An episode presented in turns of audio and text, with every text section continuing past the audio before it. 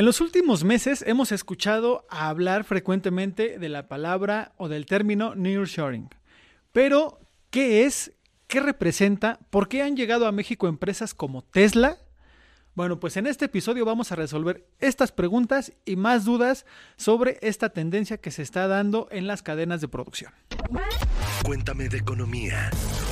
La realidad de la vida económica y tu bolsillo sin tanto rollo. Cuéntame de economía. Hola, ¿puedo escuchas? Bienvenidos a un episodio más de Cuéntame de Economía. Soy Pepe Ávila, me da mucho gusto darles la bienvenida. Antes de seguir, les recuerdo que activen todas sus notificaciones y que se suscriban a todos los canales donde nos escuchen, ya sea de audio o de video, para que cada semana les lleguen los avisos de que ya está el nuevo episodio de este podcast.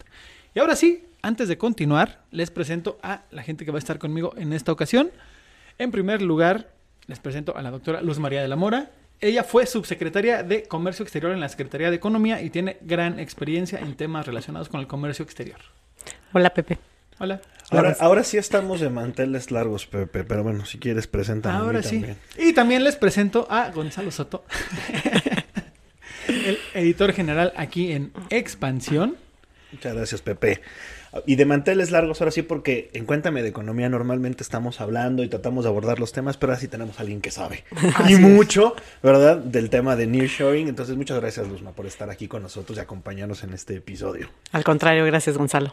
Y pues, arráncate con la primera pregunta, Gonzalo. Ah, y Sé a que ver, tienes muchas dudas, yo también. Todos tenemos muchas dudas, sobre todo porque, a ver, Luz María, de la manera más sencilla que puedas, en, en un, en un tweet verbal, Sí. ¿qué es el nearshoring? El nearshoring es un concepto muy sencillo y es producir cerca de tu consumidor final, eh, asegurando que tengas una cadena de suministro que te pueda permitir hacer esa producción en tiempo eficiente y con eh, un menor costo, reducción de vulnerabilidades. Entonces, el concepto es muy sencillo. Básicamente, si yo hago carros, ¿verdad? Y los quiero vender en el mercado de Estados Unidos, es hacerlos lo más cerca que pueda a mi mercado final y ya está. Así de sencillo. Y contar con la proveeduría que requieres para poder fabricar ese auto. ¿Ok? ¿no? Muy importante entonces esa parte. A ver, ¿y por qué de pronto, y ya lo planteaba Pepe ahorita, ¿por qué de pronto comenzamos a hablar y a escuchar tanto de nearshoring, Luzma? El nearshoring se vuelve un tema relevante como resultado de varios temas, pero me parece que lo más importante fue la pandemia. Los efectos de la pandemia sobre la economía mundial y sobre el comercio internacional fueron devastadores por varias razones.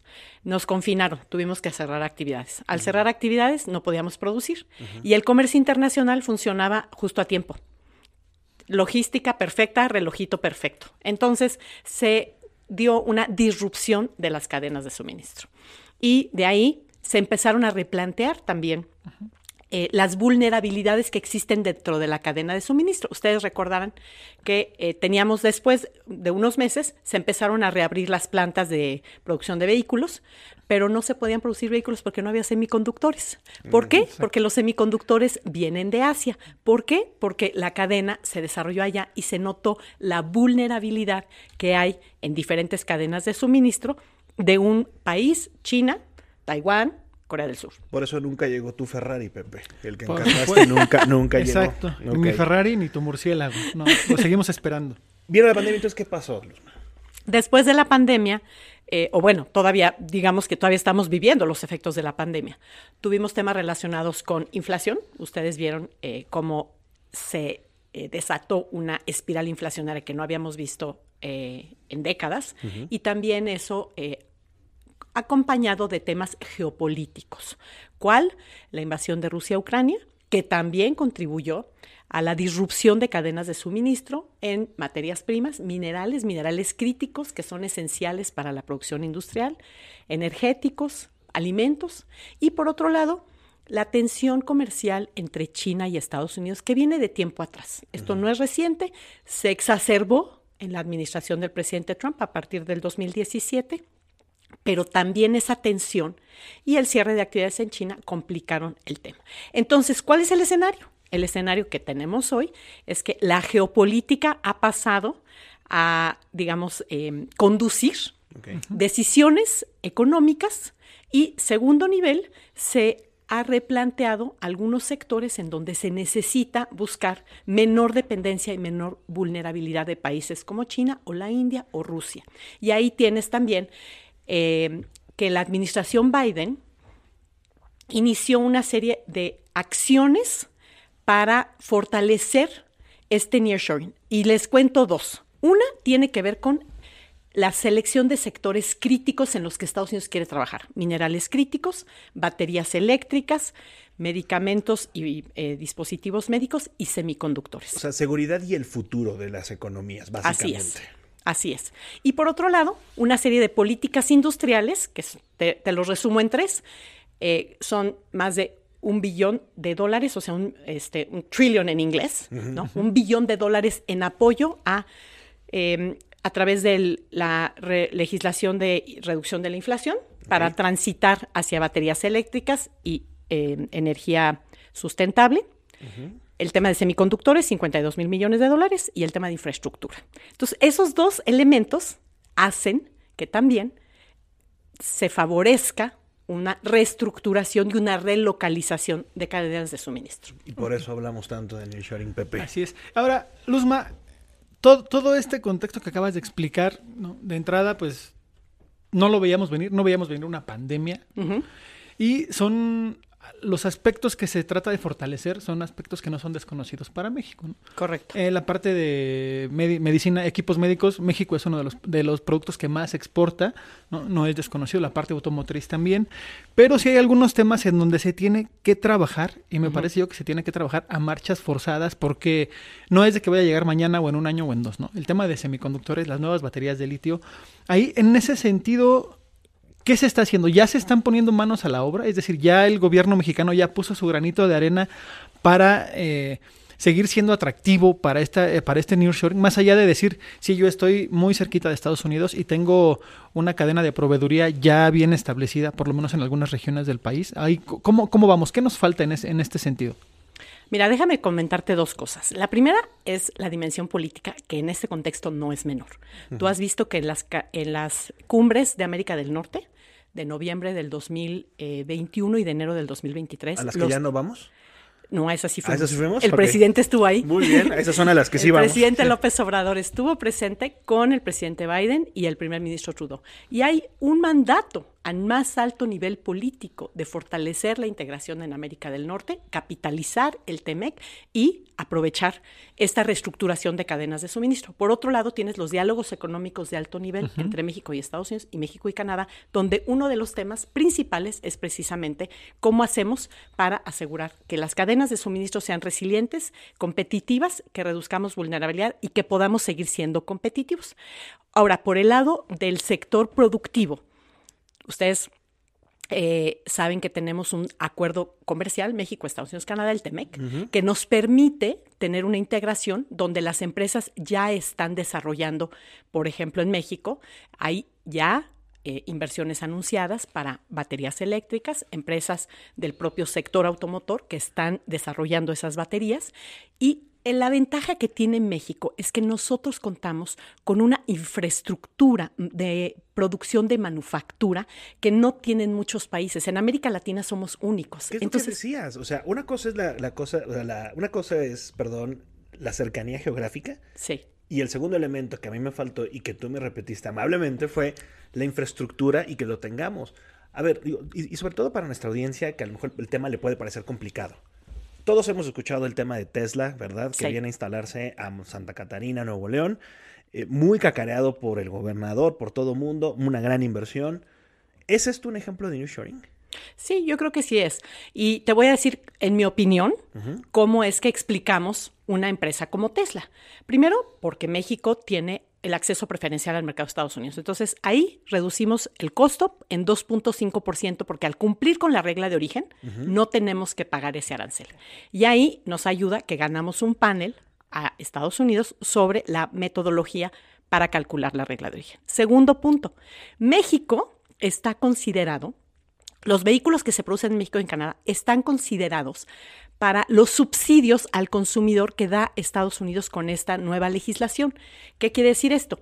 Que si un vehículo fabricado en México de Tesla se exporta al mercado de Estados Unidos, el consumidor al final tiene una deducción de sus impuestos de 7.500 dólares por un vehículo que cuesta hasta 55 mil dólares. Qué joya, ¿no? Y eso de deducción en los impuestos siempre suena bien bonito. Por supuesto. Y México es parte del esquema porque lo trabajamos para que nos hicieran parte.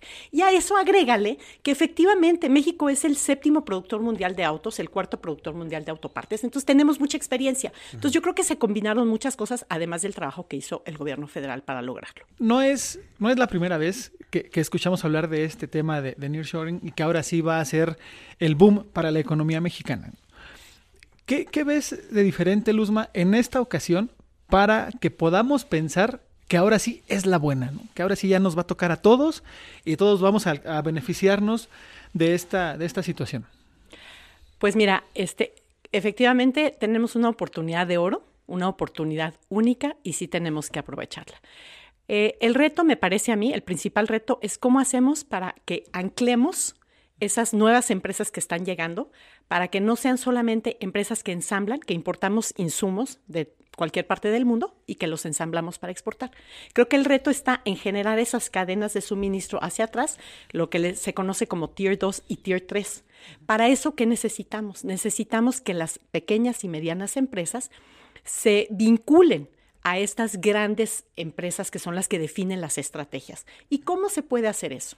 Se puede hacer a través de un programa en donde nosotros le digamos a la empresa, bienvenido a México, este, yo te ofrezco estos beneficios, estos eh, incentivos, y tú a cambio prométeme que vas a comprarle a estas empresas, las vas a certificar, las vas a entrenar y vas a encontrar los mecanismos para anclar ese desarrollo local que genere un sector empresarial que esté efectivamente vinculado y que pueda generar esos efectos multiplicadores. Yo creo que sí lo podemos hacer, pero a mí me parece que ahí está eh, uno de los retos más importantes. A ver, eh, adicionalmente con el tema del, de de, Tesla, por ejemplo, y de todas estas inversiones, y como dices, es la gran oportunidad de oro. Siempre hay de dos. Está la parte privada, ¿verdad? Que hace su, su, análisis de mercado, ve si realmente funciona, si le conviene o no le conviene. Pero también está la parte de los gobiernos, ¿no? también el gobierno y las autoridades tienen que hacer su parte para que esto funcione. ¿Ya hicimos la tarea en México en esa parte? Yo creo que es un trabajo que tenemos que hacer constantemente. Creo que no podemos decir que ya está hecho. Eh, ¿Qué se ha hecho y que creo que está bien? Tenemos el Tratado México, Estados Unidos, Canadá, pero tenemos una red de 14 tratados de libre comercio con 51 países que sí es muy importante y sí sirve. ¿sí? Tenemos talento. Y fíjate que cuando yo trabajaba en la Secretaría de Economía me tocaba hablar con muchas empresas y siempre uno de los temas que destacaban era el talento, la calidad de la mano de obra mexicana, la flexibilidad y la rapidez para adaptarse a los procesos productivos y a la innovación. Entonces creo que ahí tenemos un gran talento. ¿Qué nos falta hacer? Yo creo que no hay un país en el mundo que pueda decir, estoy listo y no tengo nada más que hacer que recibir a la inversión. Al contrario, la inversión es dinámica y hay que estar preparados para, para desarrollarla. Necesitamos infraestructura de de calidad en términos de transporte terrestre, aéreo, ferroviario. Necesitamos logística, necesitamos telecomunicaciones, necesitamos que la 5G funcione muy rápido y muy bien en todo el país.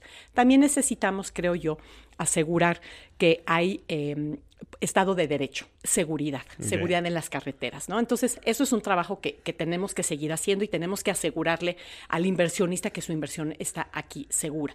Y creo que también un tema importantísimo es eh, encontrar los sectores realmente donde queremos impulsar esa inversión. O sea, la inversión puede llegar. Es que es, que es eso, no, no, podemos estar en todo y no podemos hacerlo todo. Entonces, ¿ahí cómo lo identificamos? Mira, yo creo que ya tenemos un parámetro muy claro. Estados Unidos ya hizo el trabajo. La administración Biden ya nos encontró cuatro sectores. Muchas gracias, muchas gracias. Claro, eso parte de la tarea. Ahí tenemos que subirnos. Minerales críticos. Necesitamos em, que haya más exploración, más explotación, más. Necesitamos concesiones en el sector minero. Necesitamos geólogos, necesitamos profesionales a nivel técnico y a nivel profesional, científico, para el desarrollo de la minería.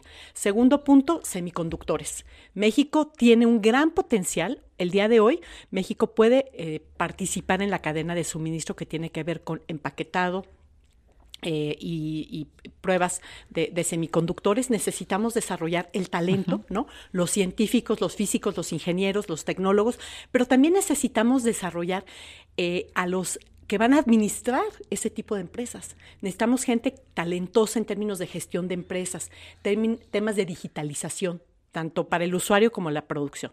También nos identificó las baterías eléctricas, en donde ya efectivamente hay ciertas inversiones y ya se está desarrollando, pero necesitamos desarrollar la cadena.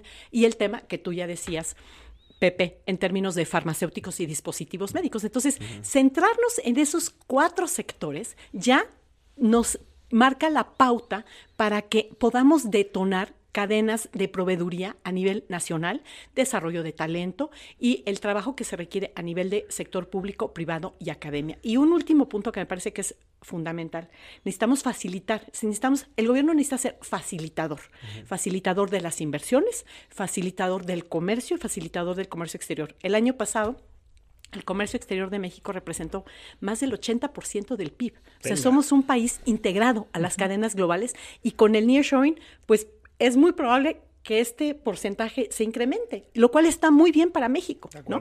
Y tenemos que aprovecharlo. Y un último punto que creo que también es importante es qué tipo de sectores podemos llevar al sur-sureste. También tenemos que recordar que no podemos tener un modelo de desarrollo en donde el sur-sureste siga estando rezagado. Necesitamos el canal transísmico, que sería muy importante que esté, y necesitamos identificar las vocaciones del sur-sureste, donde hay mano de obra intensiva, el tema de agricultura, eh, procesamiento de alimentos, temas relacionados con confección, calzado y algunas, algunas autopartes como que son intensivas en mano de obra, por ejemplo, los arneses, ¿no? Todos los, todos los cables, todo el cableado sí se puede producir en el sur sureste. O sea, no necesariamente tiene que haber un Tesla en Chiapas, simplemente no, no lo va a haber. Exactamente, tiene que existir la vocación económica, social. Esa es la pregunta de los. Es todo un este, ecosistema en ecosistema empresarial, ¿no? Que haga atractivo a ese lugar para que la empresa se establezca y después nosotros buscar cómo hacer esos encadenamientos en todo el país. Bueno, pues aquí ya vimos varias áreas de oportunidad. Ustedes pueden escuchar, cuéntenos qué opinan de la llegada de una empresa como Tesla a México. ¿Están de acuerdo? ¿No están de acuerdo? ¿Va a ser bueno? ¿No va a ser bueno? ¿No va a ser ni bueno ni malo? Por favor, háganoslo saber a través de la cuenta de Twitter arroba EXP Economía. Y aquí con todo gusto vamos a leer y a responder todos sus comentarios. María, yo, yo tengo una última pregunta. Eh, ya mencionabas tú la parte del involucramiento del gobierno. Sí. Cuando hablas de el gobierno tiene que hacer algo, también es a lo mejor y no estorbar. Claro, el gobierno tiene que ser facilitador, exactamente. Mucho ayuda el que no estorba. Claro, y además promotor, ¿no? Tenemos que ser promotores de esa inversión que queremos atraer. Entonces, yo creo que hay que identificar cuáles son las necesidades de la empresa, sobre todo las empresas que nos interesan, ¿verdad? Digo, hay empresas que, digo, con todo respeto, llevan una empresa de muebles, está bien, o sea, me parece muy bien, ven, establecete, este, gracias por la inversión y gracias por producir. A lo mejor podemos encontrar una cadena de suministro, pero tal vez a México le interesa más, estar en esos segmentos de la cadena de producción y en esos segmentos de las cadenas globales de valor en donde hay más valor agregado, donde tenemos más capacidad de tener un eh, efecto multiplicador sobre el desarrollo del país. Entonces, sí se vale escoger en dónde eh, quiero promover, ser, ser más impulsor de ese tipo de inversiones. Y también se vale buscar inversiones para reducir las brechas regionales. O sea, sí tenemos una brecha muy clara entre el norte y el Bajío y el sureste. Correcto. Claro, nada más que tenemos que identificar con claridad qué es lo que sí, cuál es la vocación productiva, cuál es la capacidad productiva de cada región y entonces enfocarnos y, como tú decías, facilitar que esas inversiones lleguen, se desarrollen, sean exitosas, crezcan y sean un ejemplo de cómo sí se puede, ¿no?